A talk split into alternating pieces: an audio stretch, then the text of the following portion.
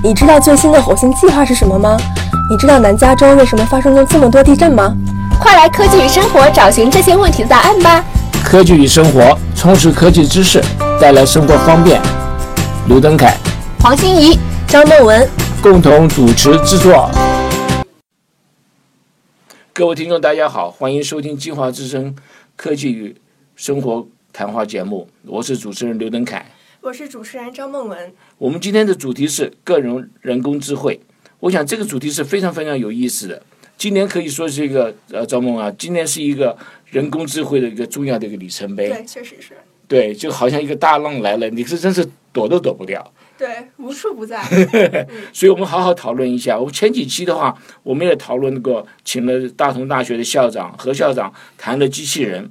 当时的何校长就指出来，这个机器人不一定是一个真的像人的一样机器，最重要的时候是一个脑袋瓜，呃后在后面要能够有智慧的在后面。那我们也都知道，说是在最近的这个，比如说 IBM 的深蓝，在一九九七年打败了西洋棋冠军 Gary，然后呢，在二二十年之后呢，现在这个 Google Alpha 又赢了一个围棋，这个在技术上是真的是一个很大的一个进步，他们用的。呃，所谓的神经网络，这些所谓的人工智慧，基本上是一个大的数据的一个观念，再加上学习的能力。目前为止，在医学、在律师等等行业呢，可可以说是慢慢慢就开始应用了。那我们今天讨论到另外一个方面的一个人工智慧，就所谓的个人人工智慧。那我们今天请到这个欧本公司的创始人，这 Adam 郑郑博士到科技与生活。呃，节目来来谈谈所谓的个人的这个 AI，个人的人工智慧，这个是新的观念，这个技术呢，还有它的应用方面。郑博士你好，欢迎到我们的科技与生活节目来。首先，请您向我们的听众啊问声好，然后自我介绍一下。呃，谢谢刘博士。嗯，大家好，我是郑毅，我是这个洛杉矶欧本人工智能创业公司的呃 Co-founder 共同创始人。好，非常好，非常高兴你来这里。那我们先。弄一个大的问题来问你，好不好？好的，好的。什么是叫做人工智慧？呃，呃，人工智能，我对它的定义呢，就是它首先需要大量的这个数据学习，通过数据学习以后，这个算法能够提炼出，呃，从这个数据里提炼出一个模型，然后通过这个模型，它可以重新呃做出决定，或者说是呃生产出新的内容，那么而不需要。再经过人的干预，它就可以直接帮人做这样的这种决定，或者是这种行为。对我刚刚在开始的时候就讲过了，在人工智慧的应用方面，现在慢慢慢慢多了。比如说像，呃，在医药方面，对不对？它可以看很多很多的这个呃呃有关的医学的杂志，那那医生可能是做不到。对对。而且我我觉得人工智能，我们想象的就是这个我们。创造出这个智慧，真的可以像人一样想象？那它和人之间的这个智慧的，嗯，就是它有什么不一样的地方吗？呃，就终极目标，其实人工智能，包括现在有有有有一些非常先进的这个创业公司，它已经实现了，就是说人工智能可以产生出新的人工智能，来去呃自己进行演进那个提高。这样的话，它其实在这个思维层面，它已经有点像人了，就是说，它可以自己创造出，为了解决一个问题，它可以不需要人去给它写 code，它自己写 code，嗯，然后自己写出新的 code 来，自己解决自己这个面临的新的问题。所以，终极目标，我相信人工智能未来从技术层面，它跟人的思维基本上会是一致的，但是与人最大的区别就是说。人还是他有，比如说道德层面，或者说这种这个理性层面的一些这种思维方式，这个到呃，在目前为止，人工智能还不能实现。但是它可以做成比人在某一些方面更厉害的。对对对，在很即使在现在，其实很多方面它已经超过人能所做的事情。比如说，呃，仅以我们这个公司一个小小的例子，我们在做。人的声音合成的这种训练的过程中，呃，由于人的声音呃发声过程是通过这个胸腔共振和这个嘴的调调拨形成的，所以我们经过大量的训练以后，我们能够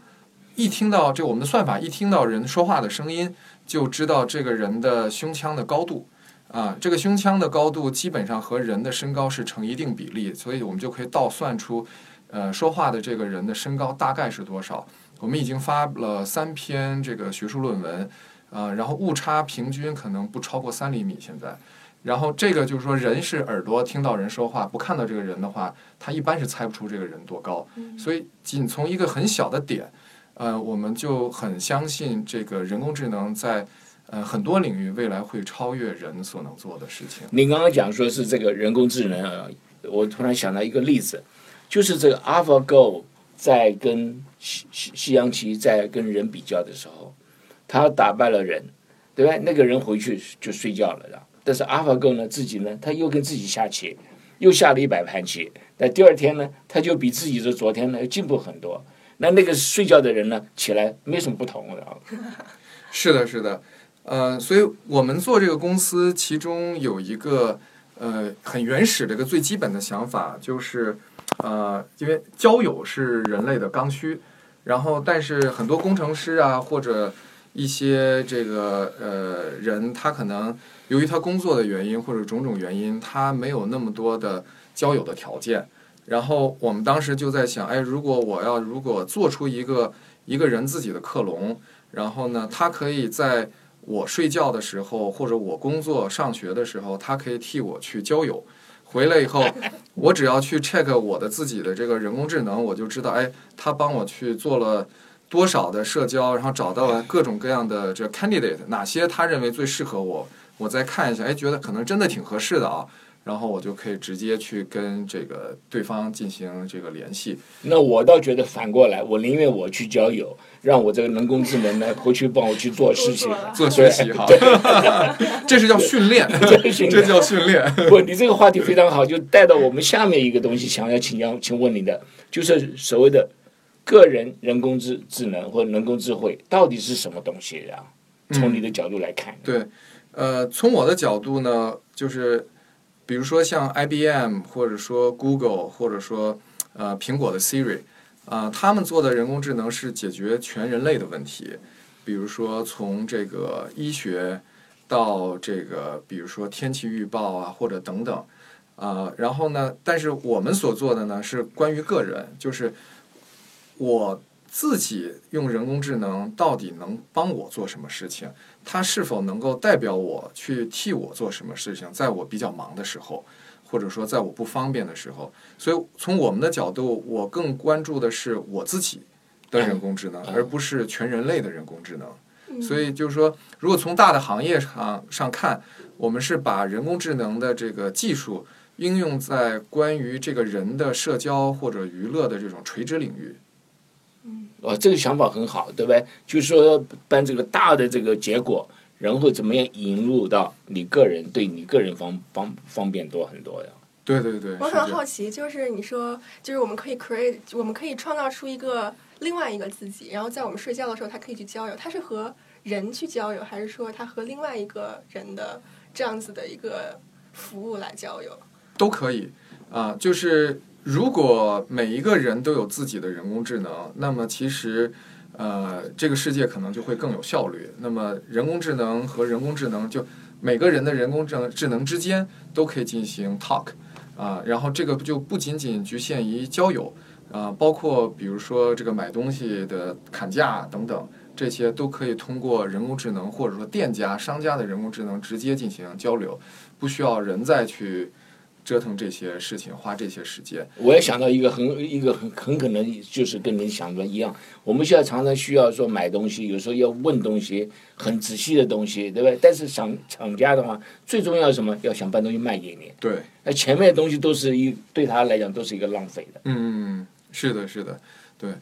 然后呃，但是就是从产品上市到真正变成所有人都开始用，这是一个可能是一个漫长的过程。那么，所以从我们的角度呢，我们现在首先解决的第一个问题就是，呃，我的人工智能到底能不能代表我？这个是很重要的。如果比如说咱们三个人的人工智能，呃，大家不知道它的形态是什么，那么我们把它拿出去的时候，哎，可能对方如果是一个真正的人，他看到你的人工智能、我的人工智能，或者是刘博士整个人工智能，他分辨不出来他的这个 identity，他的身份。对，所以我们公司在过去的三年，呃，融了资金，全部投入到首先每一个人的人工智能，它到底是一个什么形态？嗯啊、所以我们首先做了呃两个核心技术，全是自主开发。呃，一个是每个人的这个声音的这个重建技术，然后第二个是每个人的视觉形象的重建技术。这样的话，我这个人工智能就至少有一个相当于我们叫这个载体，这个载体的形态，大家一看，哎，这个就是郑博士的样子，哎，这个就能代表郑博士，大家可以接受。所以这样的话，在每个人都有自己人工智能之前，我的人工智能去可以跟人进行交流。嗯，这让我想到了，嗯，有很大一种可能性就是我们一定要管理好这个 identity，否则的话，比如说邓凯可以创造出一个我的人工智能，然后来代替我做一个做一些我不想做的事情，嗯这也是有可能的，就是它对对对很容易出现一些，嗯，比如说，嗯。行骗啊，或者怎样？如果他管理不好这个 identity 的时候，对对对对对 Stephen，你对我太不相信了，我不会做这种事情的。但是我也想到一个类似的东西啊，嗯比如说我们刚刚讲说你可以代替去交友啦等等，我倒想说是假设我们在办公室里面，对吧？老板问我问题，我就帮我的代表我放在办公室里面，那我这就可以回答他的问题。那真的我可能在睡觉，我可能去出去做其他事情，嗯，我都倒觉得这个一个是一个非常好的想法了。这个会更好一点。对，所以那个就那个斯皮尔伯格导演，他现在正在拍一个新的电影，嗯呃，叫英文是叫 Ready Player One，呃，中文应该翻译是玩家一号，应该是一八年会上。嗯然后这个电影是世界上第一部，呃，由大牌导演拍的，讲述四十年后这个人的世界会是一个由虚拟现实和人工智能来积极参与的这么一个世界。然后大家可以期待一下那个电影，呃，我觉得可能从那个里头，大家会可能会得到一些这个对未来四十年后的一个启发。您说那个电影叫什么名字？呃，中文叫《玩家一号》，那英文是 Ready Player One。是二零一八年左右会上市，对对对对对那。您这个提到这个问题就很好，我们刚刚讲的稍微提到了一点点，我们所谓人工智能的应用，尤其我们谈到个人的人工智能应用，我们可不可以再从比较有系统的，从您的这个思维，从您的想法里面看，哎，我们将来我们这个人工智慧可能会，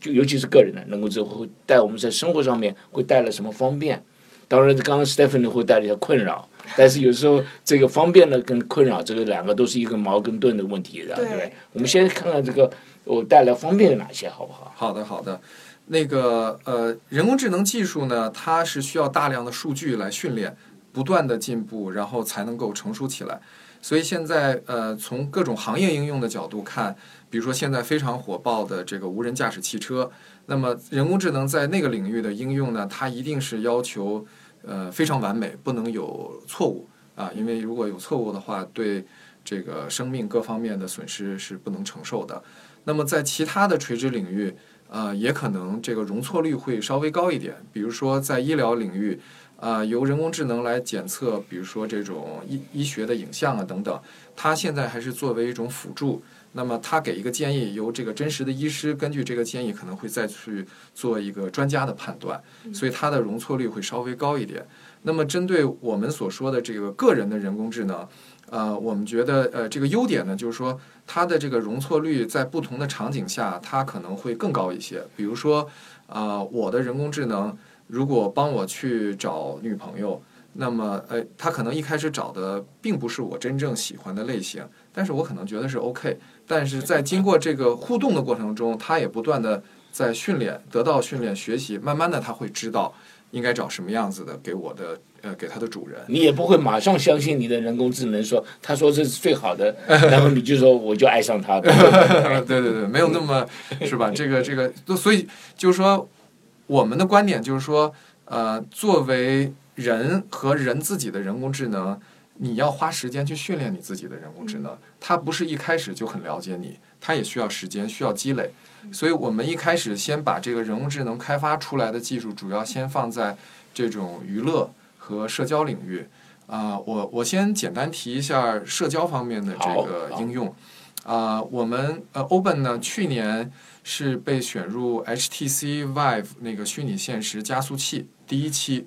呃，然后所以我们在呃去年呢，我们把人工智能技术应用在虚拟现实领域，呃，是第一家在这个虚拟现实领域里头引入人工智能技术。呃，然后同时我们跟这个中国最大的社交平台微信，呃，做了联合和那个 HTC 做了一个联合的这个演示。呃，上个月在中国那个深圳刚刚发布了这个演示，应该是呃这个月底或者五月份，我们会在旧金山再做一次这个三方的联合演示。在那个应用场景里头，呃，如果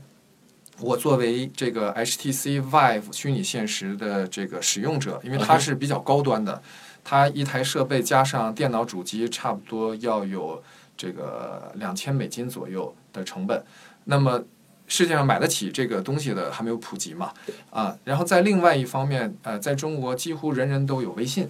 那么我们所做的这个工作就是说，呃，我作为在虚拟现实里头的这个使用者，我戴上 VR 以后，那么我就进入了一个虚拟的环境。那么在这个虚拟环境里头，我想邀请我在微信上的朋友一起参与，但是微信端的人他是并没有 VR 的设备的。然后，所以这样的话呢，我可以在虚拟现实里头，呃，扫描关联我的微信账号，然后我在虚拟现实里头，我就可以发这个邀请给我微信上的朋友。比如说，我发给那个 Stephanie 一个微信邀请，但是我从 VR 里发出去，那个你就会在微信端接到，哎，那个 Adam 发了一个邀请，邀请那个 Stephanie 参与这个 Adam 在 VR 里的做的一件事情。但是你并没有自己的这个虚拟现实设备，那怎么办呢？你点击了这个这个邀请以后，那个我们这个微信小程序会调动你的这个呃摄像头，然后你可以在微信上自拍一张照片，用手机，然后直接就通过我们的微信小程序上传到我们的云端服务器。然后由于我们有这个呃视觉的重建技术，所以通过这一张平面照片。我们就可以重建出你的三维的虚拟形象，这样我在 VR 的这个虚拟环境里，我就看到，哎，我发完邀请以后，你就出现在我的这个虚拟空间里，咱们俩就站在一起，然后我们就可以在这个虚拟环境里头，我可以直接跟你的这个互动，你在微信端做的事情，直接会反映到你在这个虚拟现实的 Avatar 上，比如说我们俩就可以一起唱歌。然后我一会儿呃，如果大家有兴趣，我可以呃示范一个这个呃用用人工智能技术，让我这个唱歌非常不好的一个工程师也可以唱比较动听的歌曲。对，太好了，对太好对了。对大概会比较喜欢 这个。对，对，所以哎你刚才提到的一个概念，我很感兴趣。你说我们可可以重建一个个人的 avatar，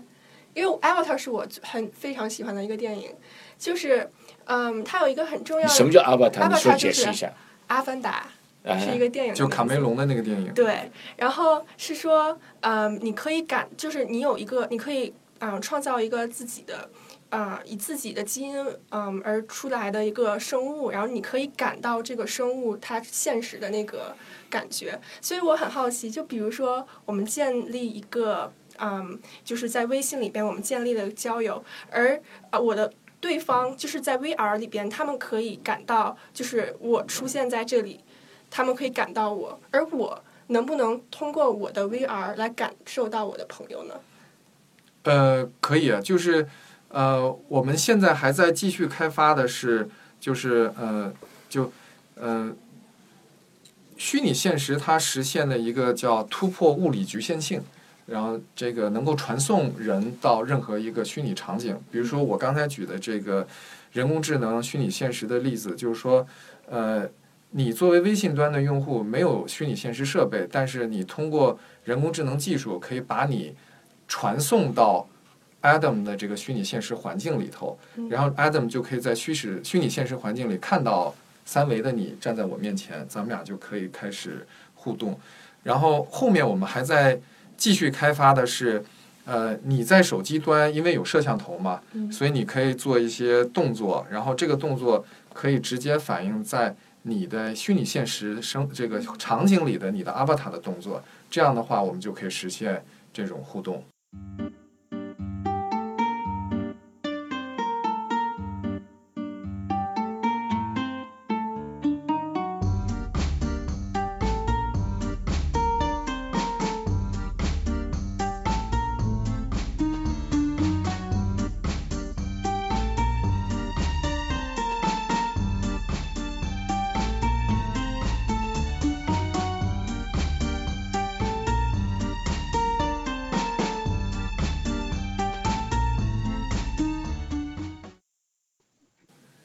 觉得这个太好了。我是做太空的，哦，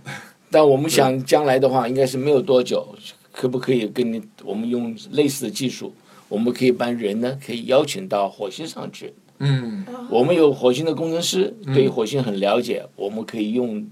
所有的这个我们的数据。但是呢，一般的人来讲的话，他没有这个机会。那如果我们可以经过你刚刚讲说是这个 WeChat 嗯嗯，或者这个东西的话，我们可以邀请很多人，是是，对不对是？可以到我们的这个办公室里面来，对然后我对我们的火星的了解，大家可以分享。对对对。呃，我因为我们现在跟很多这十几岁的这种小朋友在一起做这种合作和这种测试，啊、很多很多孩子，他说他们小时候的梦想都是要做宇航员去太空，是啊，包括我在内。对，这非常好的，非常好。嗯但是这个真的要去火星的话，要走很久，也非常辛苦，而且现在回得来回不来还不知道，对不对？我们这个当中很多很多这个梦的话，但是也要包括这个现实的在内。那你像您这个技术的话，可以帮我们带到我们一个真的一个梦想，但是呢，又不会有的一些安全的问题存在，是吧？嗯，我想想请问你一下，你刚刚讲提到要做一个示范的，我们先做示范呢，还是先把我们的后面的技术给我们来来讲一下？您觉得哪个比较喜欢？呃，我们先做一下示范吧。好吧啊，对，好，那我们就开始做个示范了。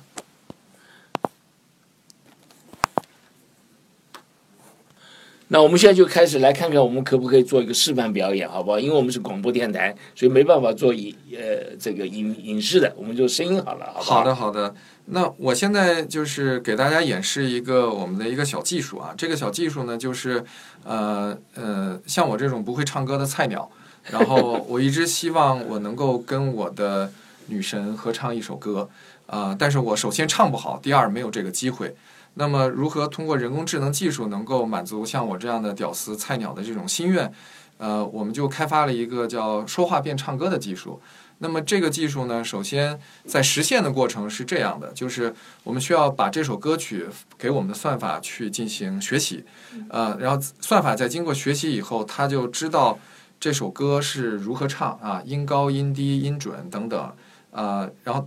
他学完了以后，任何一个人不需要做任何的训练，他拿起来这首歌，只要读歌词，啊，然后就我们的算法就可以把它读歌词的声音拟合成这个他唱歌的这种曲调。那大家来体验一下。我首先先要读一下这个歌词。给你一张过去的 CD，听听那时我们的爱情。有时会突然忘了，我还在爱着你。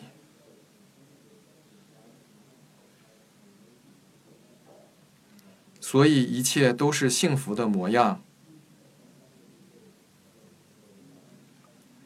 依然随时可以为你疯狂。所以我们还是年轻的模样，依然还有人在那里游荡，人来人往。我依然爱着你。现在歌词就录完了，然后我们上传上传到那个云端，由这个服务器进行一些计算。这个歌词非常感动啊！我们看看您听听看，您唱的是不是一样感动的？好好好，献丑一下。这是非常好的一个一个一个想法，对不对？因为你不去不能会唱歌的话，有时候你想表达你的想法，那你就可以去用这个技术，可以告诉你对方说你到底怎么样想法这样。对对对，而且就是说，如果做 B to C 的应用的话，它这个是属于呃，就是应用门槛比较低啊，大家上来就可以用。那这个东西现在软体现在可以买得到吗？呃，我们还没有发布。哦，那我看看，们这个听我知道你很需要一个，啊，谢谢你，Stephanie。所以，我们这个听众很有这个呃，这个非常幸运啊，我们可以很早就先知道这方面的这个信息啊。可以期待。好，我们来听听看这个 我们的郑博士唱歌多好听了呀！好，那个就刚才算法拟合了这个我的唱歌的声音，给大家放一下。里头的女生就是我梦想中女神的声音，所以我和她的我的算法的声音和他真实的人的声音进行一个合唱。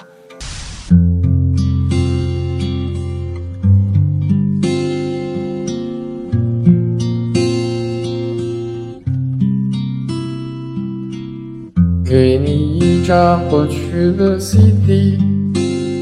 听听那是我们的爱情。有时会突然忘了，我还在爱着你。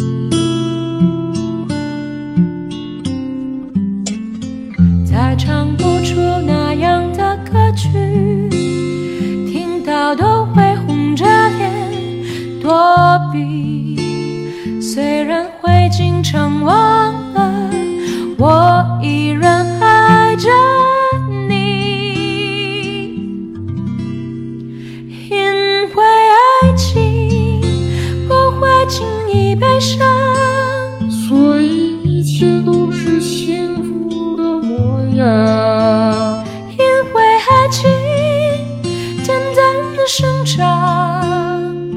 然随时可以为你疯狂。因为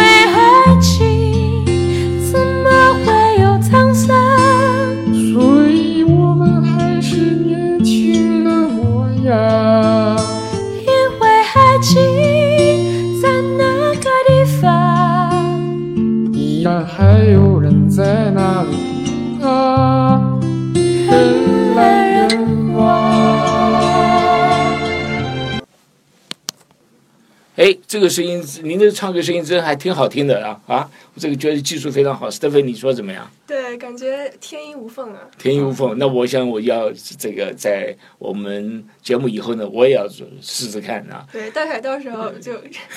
有一个 有有一个专辑，我有个专辑，不止一个，我有好几个专辑。那问一下郑博士，那这些这个技术后面层面来讲，那什么样的技术能够到达这样的一个水准呢？嗯，我们用的是呃，这个深度学习和这个转移学习，啊、然后深度学习呢，呃，就是我们需要大量的数据训练这个一个母系统，啊、这个母系统呢，就经过大量的数据的训练以后，它就可以提炼出很多很多这个独特的这个 feature 啊、特征，然后可以做重新的这个声音的拟合。然后转移学习呢，就是说每一个人他就不需要有呃大量的数据来做训练，因为我们有一个母系统，经过了大量的数据学习。那么转移学习，每个人只要有很少的数据也可以做学习。呃，所以我们是通过这个深度学习加转移学习的技术，使这个人工智能技术可以走进消费者。那我们用刚刚的例子来讲，我们在唱歌，那您是不是做了很多大量的这个工作？在这个您录音之前，你很多很多的班这个讲话声音变成唱歌的声音，呃，我们在这个刚才呢是只是用了我们整个技术中的其中的一小部分，然后它的主要的特点呢是我们呃以前所有的采样的学习呢其实是没有唱歌的这个音域，呃，但是我们采了很多很多上千人，他每个人的说话的音域是不一样的，但是我没有采他唱歌音域。那么算法在这个学习，比如上千人的这种声音的时候，它就提炼出来，呃，人的声音是如何发的，啊、所以呢，它就相当于做出了一个数学的这个人的嗓子。那么有了这个数学嗓音的发声模型以后，呃，即使比如说我刚才在说话的这个声音里，这个没有唱歌的音域嘛，但由于有了这个数学的发声模型，它可以去拟合出来，呃，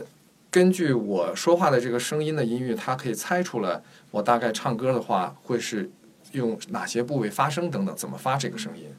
所以这个和这个是后面很大的一个数据，是呃千人，你将来可能也是更多的人，万人也不一定，对不对对对那这个方面的话就越来越好了。是是是，所以你刚才提到一个比较好的一点，就是说，呃，人工智能需要大量的数据，特别是呃，比如说在我们这个领域，呃，因为消费者的时间和他的关注力是有限的啊、所以一开始我们不大可能让每个消费者贡献五分钟的时间来贡献数据。那么，所以我们呃，之所以能做到目前的这个情况，就是说，我们首先有一个深度学习上千人。那么，如果通过呃像这种唱歌的 APP 的发布，那么大量的人可以开始用我们的算法进行唱歌的这种玩儿。那么，其实我们同时在收集这些唱歌的数据，可以我们会增加我们的这个数据库的量。那么未来，呃呃，如果有上百万、上千人都上千万的人开始用这个，那我们的声音的这个模型会越来越好。对，想想想象也是可以出来的。但我刚刚在跟你讲话的时候，我突然脑筋又又转那个地方去。这个中国人这个算命啊，都是以前来讲都是在这个，比如说看到家里人附近的人，然后他就决定说这个命如何。那现在有没有有人这样想？比如像分这个整个人类，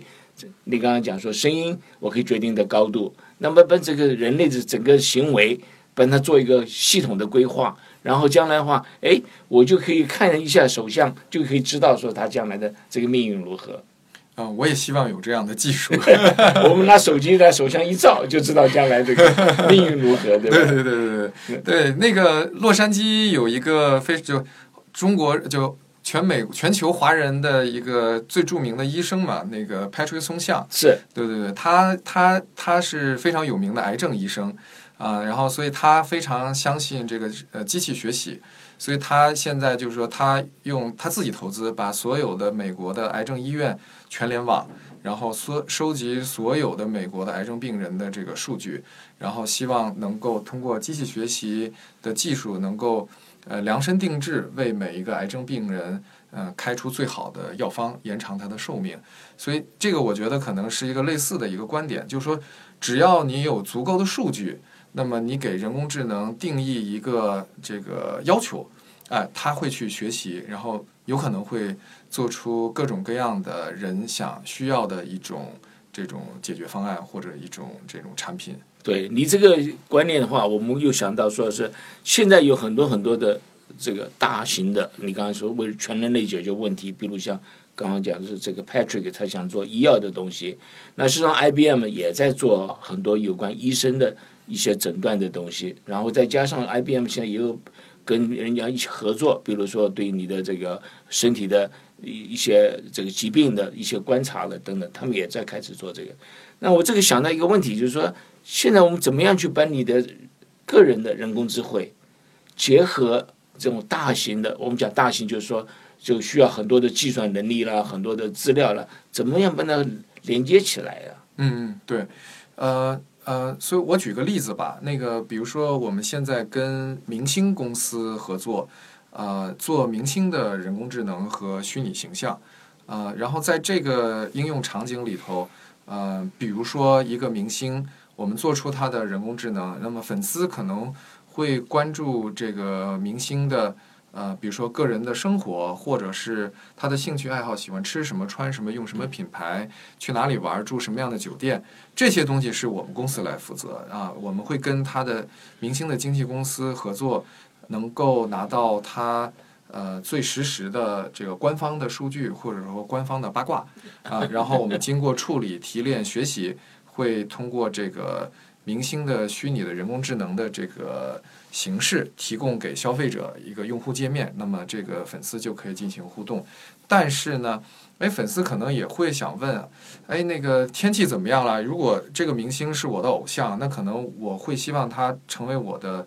这个个性的这种陪护。那么陪伴我可能会问他的问题，不仅仅限于关于这个明星，也包括很多很多其他的东西。那么那些东西不是我们做，那些东西可能会通过跟 IBM Watson 合合作，或者说跟其他的这个广义的人工智能公司的合作，由他们来提供这方面的数据和功能。哎，这也是很有意思。比如说，像我最近买了一个东西，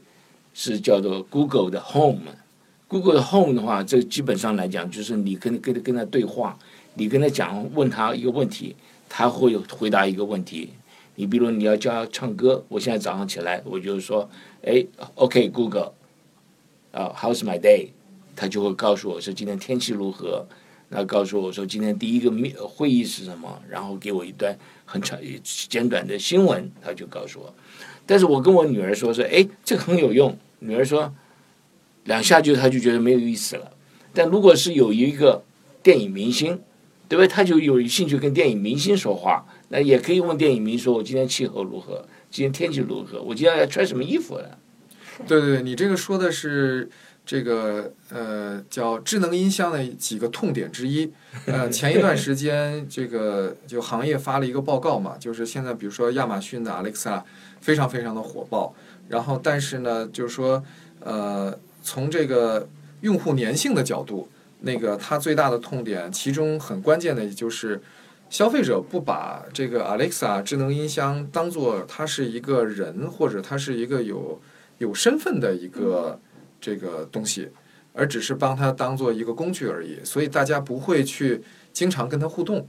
但是从人工智能的角度，它渴望大家去跟它互动，它才能够有更多的这种学习的过程。所以呢，现在有很多这个智能设备公司呢，都在跟我们进行这种各种各样的这个测试和合作，就是希望能够给这个呃智能设备带来它的这个这个身份。等于是个人化一样。对对对，是这样。给人带来一种就是情感的一种对对对纽带。对对对，那个我记得前一段时间有人发给我日本，他们做了一个呃两千多美金的智能音箱，然后他就把这个他通过全息技术把这个智能音箱的其中的一一个一个部分做成一个透明的，然后里头就有初音未来。然后这个智能音箱就是初音未来版的智能音箱，然后它就可以在说话或者用初音未来的声音说话，同时还会跳歌、跳跳舞、唱歌等等。然后这个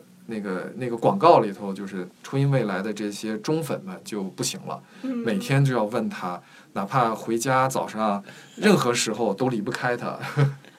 这完全有这个可能性啊，因为那个偶像就是你的一部分嘛，就要变成你生活的一部分了。那我想想看，我们在这个，我想我想加问一个，就是嗯，就是你希望，就是你们希望嗯，创造出一个嗯，就是真人的一个载体一样的一个来形象，然后他会不会学习一些你的习惯？比如说，我特别喜欢在十二点的时候吃饭，那这个他会不会有这样子？就是我有一些特殊的习惯，他会不会学到？不好，不管是好的习惯还是不好的习惯，但是他会更像我一点。嗯嗯，对，呃，这方面我们是这么规划的。呃，目前这种情况呢，就是说我们还没有接入其他 APP 的这个接口，嗯啊、所以我们目前是需要这个呃合作方，比如说如果是明星公司，明星公司的经纪人会呃给我们不断的录入这个官方的这个关于明星方面的数据，这样的话使这个明星的人工智能更像明星，能够嗯那个代表明星做一些这种互动或者生产内容。未来呢，我们会呃开放这个平台，然后接入，比如说像你刚才说的，如果有个 A P P 能够呃呃知道你什么时候吃东西或者你一些什么习惯，那么我们通过开放这个接口，我们就可以提取那个 A P P 上的这种关于你其他方面的一些数据，那使你的人工智能未来会越来越像你。然后，当然从医学角度，现在这个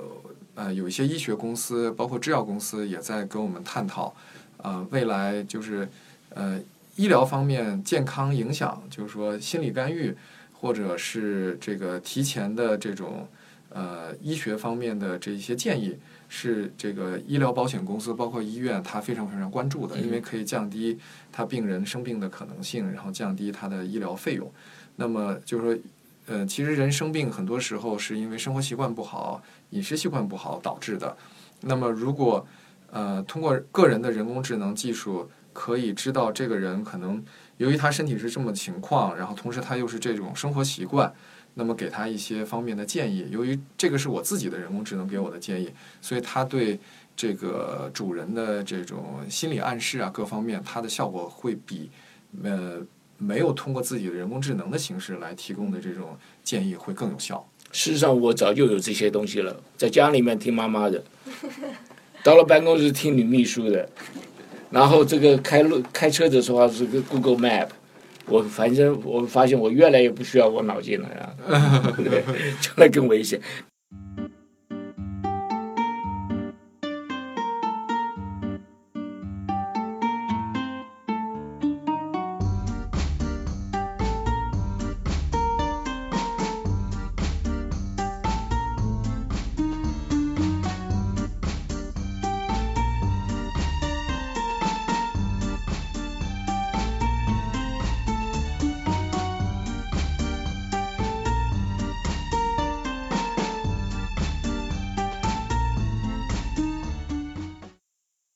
那你刚刚讲的这些东西来讲的话，我想我们来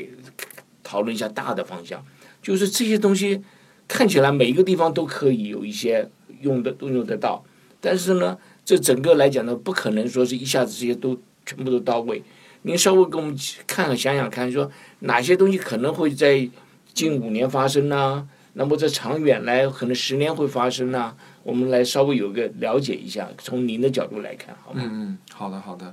对，就呃，在我这个就是每个人的人工智能这个垂直领域，我是这么看的，就是一开始呢，呃，大家可能会使用人工智能技术去做一些娱乐方面的这种应用，然后包括社交方面的这种应用，然后在这个过程中，呃，大家会跟自己的人工智能形成一种情感上的一种联系，那么会跟它进行互动更多，然后人工智能也学习学习的更多，这样在通过这一段时间的这个数据的积累，那么人工智能呃最核心的是它的那个 brain，它的大脑，它是否能够帮助主人真正的去呃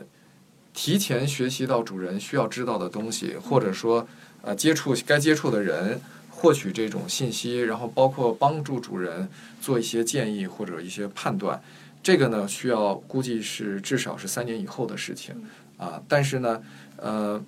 我相信会有那么一天，全世界上所有的人都会有自己的一个人工智能啊，它是自己的这个这个真正的助手啊。然后我们公司有非常早的一个天使投资人是那个。呃，施正荣先生，他是那哦，个台湾很有名的一个呃，不是那位，是那个太阳能之父。哦，嗯，对他当时就是投我们的时候，他当时听我讲了我们想做的东西，他就说了一句话，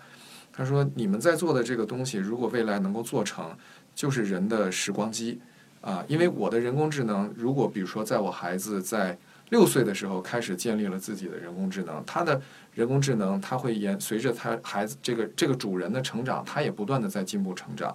但是呢，由于它是算法嘛，所以我们可以有一个相当于一个这个这个时钟，我可以随时把它调回到它任何成长历程中任何的一个时间点，然后同时我可以用那个时间点，它那个时段的人工智能创造出新的内容或者新的互动，所以这就相当于这个每个人都有自己的一个时光机。在这个虚拟层面，它可以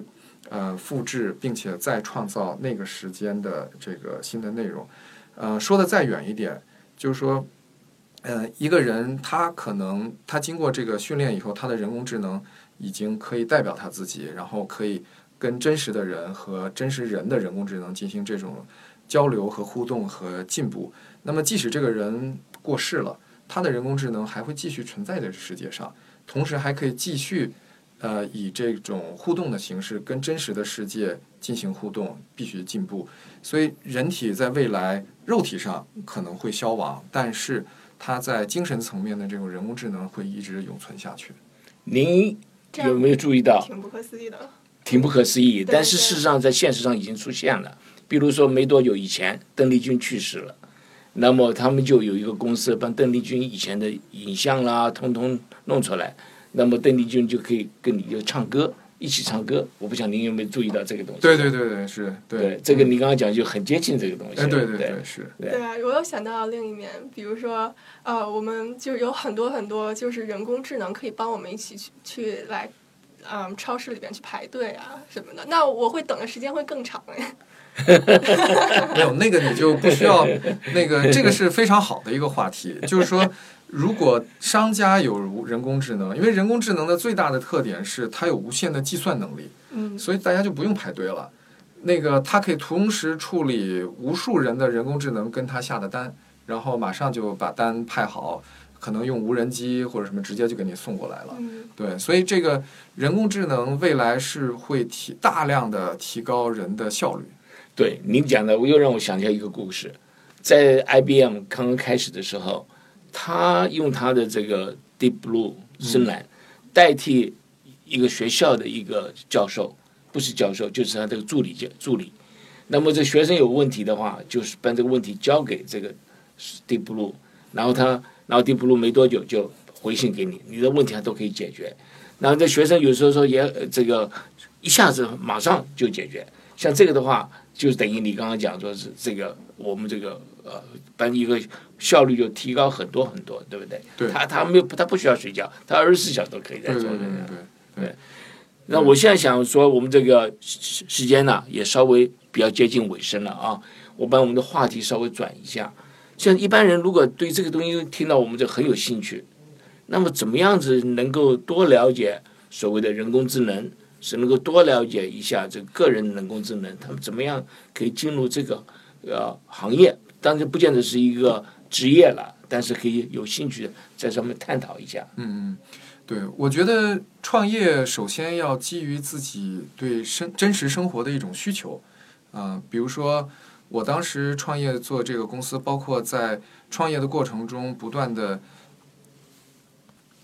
嗯、对人工智能来说，呃，你有有几个核心了，一个呢是你要找到一个垂直领域。啊，因为广义的人工智能未来会成为这个工具，成为大白菜。那个呃，如果做广义的人工智能，现在已经没有什么那个特别好的前景。那么针对垂直领域，这就有非常这个具体的需求。那么如果就大家对人工智能有兴趣的话，首先应该针对自己的特长领域找到一个垂直领域。那么在这个垂直领域里头，还需要提供几个东西。第一，就是说你是否能够找到非常独特的数据，嗯啊，然后因为人工智能需要数据来训练，如果你有这个条件，当然就是第一个前提。第二个前提是，呃，你是否能够找到一个全站式的这个技术，解决你这个垂直领域的非常具体的这种问题。因为呃，人工智能技术不像以前的像数据库啊或者 APP 的那种技术，呃，它最主要的区别就是，呃，数据库或者 APP 的技术，它不需要 APP 之间互相进行训练。啊、我比如说，我整合起来非常容易，我可以拿这个 APP 的 API 的接口，另外一个 APP 的 API 的接口，我连起来，我自己就可以用了。但是人工智能就不是这样，比如说你拿到一个人工智能公司给你的一个 API 接口，你再拿来另外一个公司的人工智能公司的一个 API 的接口线，你想解决这个垂直领域的问题，但是数据数数据之间它必须要训练才能用起来。但是你要让他们两个不同的公司的数据能够训练起来，再形成人工智能的一种推荐或者是一个 solution，这个是非常非常难的。所以每一个做人工智能创业的一个人，必须要想到我进入这个领域，我是不是有一些独特的思考？我作为一个从业者也好，我作为一个创业者也好，我能够具体解决这个垂直领域哪些东西啊？我是能够自己把所有的这种人工智能技术的训练，哎，给集成训练好，还是我能找到独特的数据去提供这方面的解决方案？啊，要把这些出发点想清楚自己的特点。那么，如果比如说我我们在呃太空方面探险，我个人从事这方面，那太空探险嘛有很多很多一些有意思的东西，也有些很困难的东西。那如果想在这方面想要有这个人工智能能够帮我们忙的话，你有什么建议没有？呃，这个就是非常有特点的一个垂直领域。呃，然后针对比如说探太空这方面，那么呃，首先独特的数据是有的啊。如果是独特的数数据是有，那么我们就可以呃呃呃知道您最主要的这么一个需求，然后我们就可以通过这个呃呃集成，比如说我们这个公司的一些方案，然后针对您的需求，再结结合您的数据，我们可以做一些可能需要半年的时间去开发一个具体的一个 solution。所以说你大概还是要懂一点软体啦，也要懂一点点有关硬体方面的啊，然后把它结合起来，就可以解决你的问题的。对对对对对，它其实很重要的一个就是说，你把一个具体的需求可以公式化，或者说变成一个呃这个 formula，然后能够能够让算法去知道如何处理这个问题，就把一个问题把它城市化。对那你刚刚提到，我再话题再转变一下，您刚刚提到您的公司，呃，可以算是一个新公司吧？对，是个新公司那您。这公司什么时候成立的？呃，二零一四年。二零一四年，那只有是两年多点点三时间，三三年年的时间，但是很很有成绩啊。很有成绩。可不可以把这公司稍微介介绍一绍一下？您啊，好啊，呃，我们是一四年在洛杉矶创业，当时的一个很有意思的想法就是，真实的需求，呃，如果我想看到亲人，比如说，对啊，他们也想看到我，但是我可能在忙或者我在出差不方便，我是否能够留一个自己的 copy 给我的亲人，这样他随时可以看到我，同时我也可以有他们的 copy 在我身边，我随时看到他们，还能够互动。互相还都能知道我们在互动，然后这个 copy 能够真实的代表自己，这个才是有用的一个这个 copy。所以我们就把这个想法跟 Idea Lab 的那个创始人 Bill Gross 讲，他觉得这个是一个非常好、非常棒的一个 idea，所以他当时就成为了我们第一个投资人。嗯，同时由于我们公司设在帕萨迪纳，然后周围有像那个加州理工学院，然后同时洛杉矶还有南加州大学和 UCLA，所以我们在这里头也有很多的这种科学顾问，然后他们为我们提供一些咨询，同时把自己的博士生推荐到我们这里头实习工作，所以我们嗯、呃就在洛杉矶呃把这个公司做起来，而且所有的这种核心技术都是原创的。嗯那非常好。那我们这个可不可以给我们稍微谈一下有关创业的东西？嗯，那个创业的有有甘，一定有苦。对对对。来来，我们谈谈那个甘是什么，苦是什么？嗯，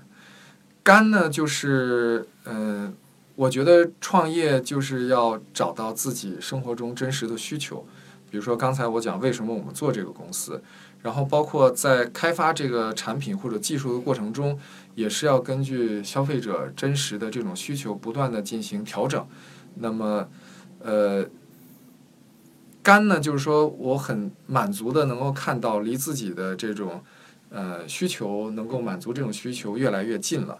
那个同时，呃，我们在把这个公司的技术和产品和 vision，呃，愿景跟这个投资人或者是跟这种消费者进行交流的时候，大家都觉得这个东西是非常好，而且非常有这种需求。我们觉得为社会会有这样一个贡献，非常满足。然后苦大家都知道了，这个东西非常新，对吧？然后很多东西没有现成的技术，所以我们需要找到工程师、找到科学家来为我们提供这种技术的研发等等。然后在过程中，有的人会觉得，哎呀，这个你们是不是在做白日梦啊？有没有这种可能性啊？等等，呃，这个都是对我们公司非常大的一个挑战。呃，但是我觉得，呃，创业就是这样，就是说，如果你在做的事情是满足你自己，或者说，呃，你身边的这些朋友、消费者的一个真实的需求，你得到的最大的满足，就是说，大家认为你花的这个时间、苦和这种呃精力是值得的啊、你会觉得这个还是很开心的。事实上，我们工程师或者我们科学家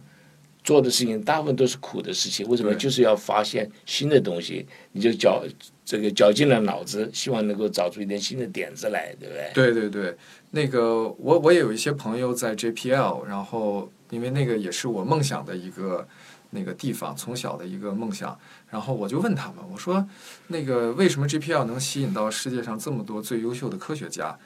呃，大家他们说大家不是为了钱，因为这是唯一能够实现他们梦想的地方。对，主要要有梦，那才可以圆这个梦。对对对对我们这个时间很接近到尾声了，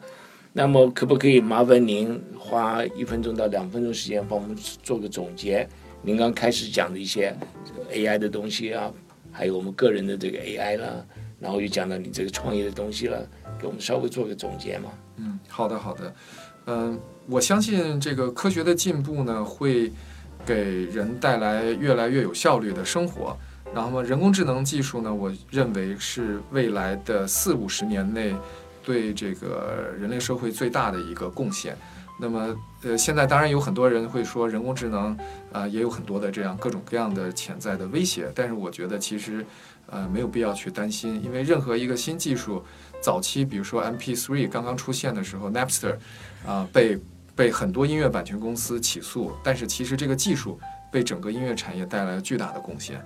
所以，任何一个独创创新的这种技术，都会带来正面和负面的一些事情。那么，大家只要有耐心，呃，去去管理这件事情，我相信人工智能技术一定会为所有世界上每一个人带来更好的生活。嗯，我也是这样子感觉。Stephanie，你怎么说？嗯，我觉得就是我非常期待，而且我相信应该会比我想象的时间还要更早的，我可以接触。我也相信是，我也相信这个大浪已经到了呀。嗯 OK，我是非常期待呃他们的到来啊，可以解解决我很多个人很多的这个帮帮我很首先你有专辑了，你可以唱歌。OK，感谢 Stephanie 对我的信任啊！我们时间到了，感谢 Open 的创始人之一 Adam 呃郑郑博士，呃，到我们科技与生活节目来介绍了一下个人的人工智慧，还有我们谈了很多的这个应用方面，而且做一个非常好的示范，非常感谢你，非常感谢你，好希望我们有机会再来好吗？好的，好的，谢谢。呀、谢谢谢谢。本节目《科技与生活》由刘登凯、张梦文和杨雪共同制作。本节目合作伙伴为南加州科工会。我们再次感谢金华之声台长李金平先生和辛一佳律师的大力支持。下周六下午三点到四点再见。